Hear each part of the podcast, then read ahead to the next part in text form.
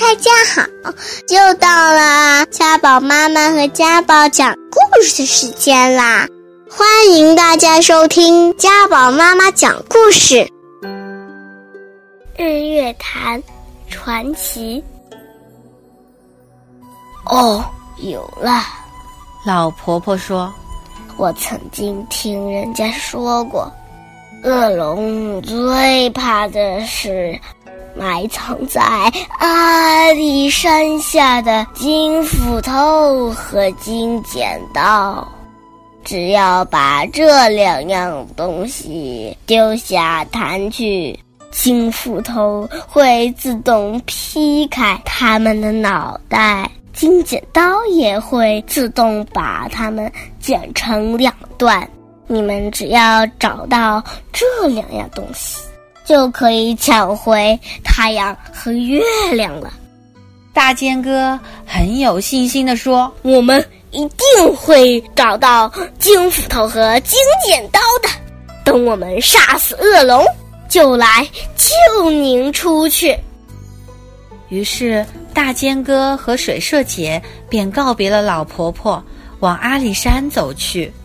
到了高高的阿里山下，大千哥和水社姐找了两根木棒，开始挖山。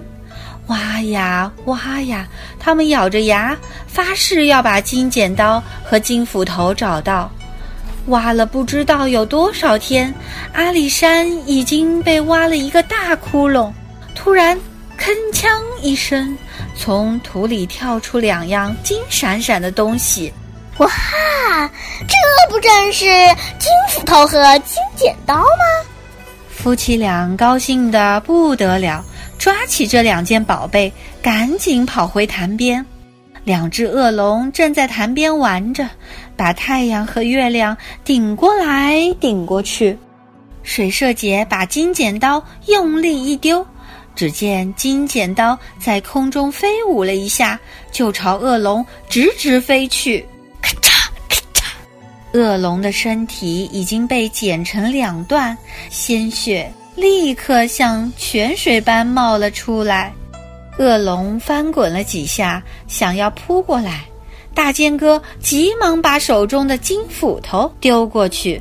只听“哇哇”两声惨叫，恶龙的脑袋被金斧头劈开了，咕咚掉到潭底去了。被鲜血染红的潭面，只剩下太阳和月亮两颗大火球，一沉一浮的，好亮好亮啊！恶龙被除掉了，夫妻俩赶紧把老婆婆救出来。可是，怎样才能把掉到潭里的太阳和月亮送回天上去呢？大尖哥和水社姐又伤脑筋了。这时，老婆婆不慌不忙地说：“我听说人吃了龙眼珠子会变得很高，力气也会变得很大。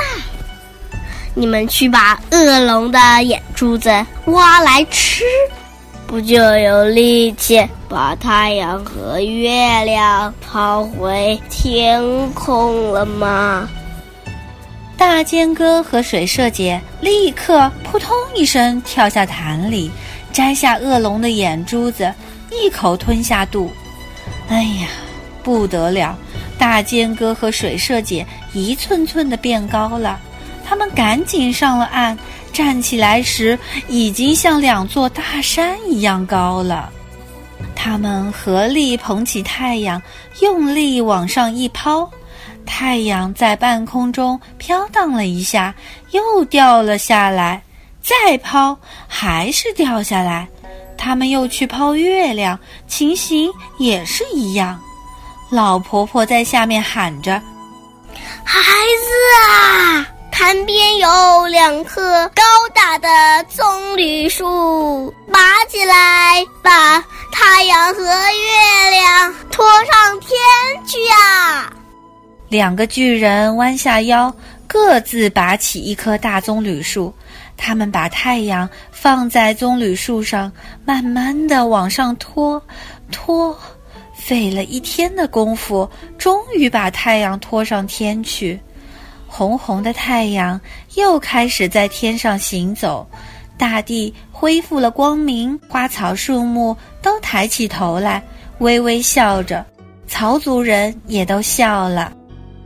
太阳慢慢走到西边时，月亮也开始在天上行走了。而勇敢的大尖哥和水社姐呢？他们怕潭里又有恶龙出现。所以就一直站在潭边守着，一年又一年过去了，他们高大的身躯居然变成两座大山，那就是水社山和大尖山。那座潭呢，就是大家都很熟悉的日月潭呀。曹族的人为了纪念勇敢的大尖哥和水社姐。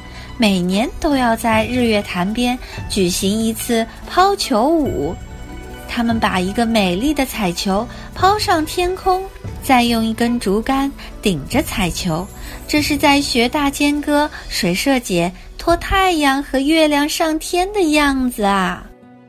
给妈妈的话，本片是根据少族的传说改编。少族是台湾地区少数民族之一，原是曹族的一支，后来移居至日月潭附近。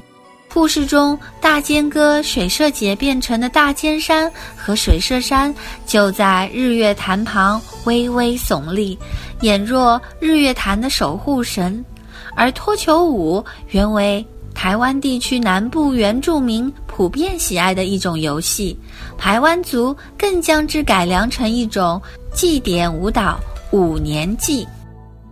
图画中人物的装束是根据台湾地区少数民族少族的传统服饰绘成。如果你还想听我们的更多的故事，欢迎大家关注微信订阅号“家宝妈妈讲故事”，我在那儿，我等着你哦。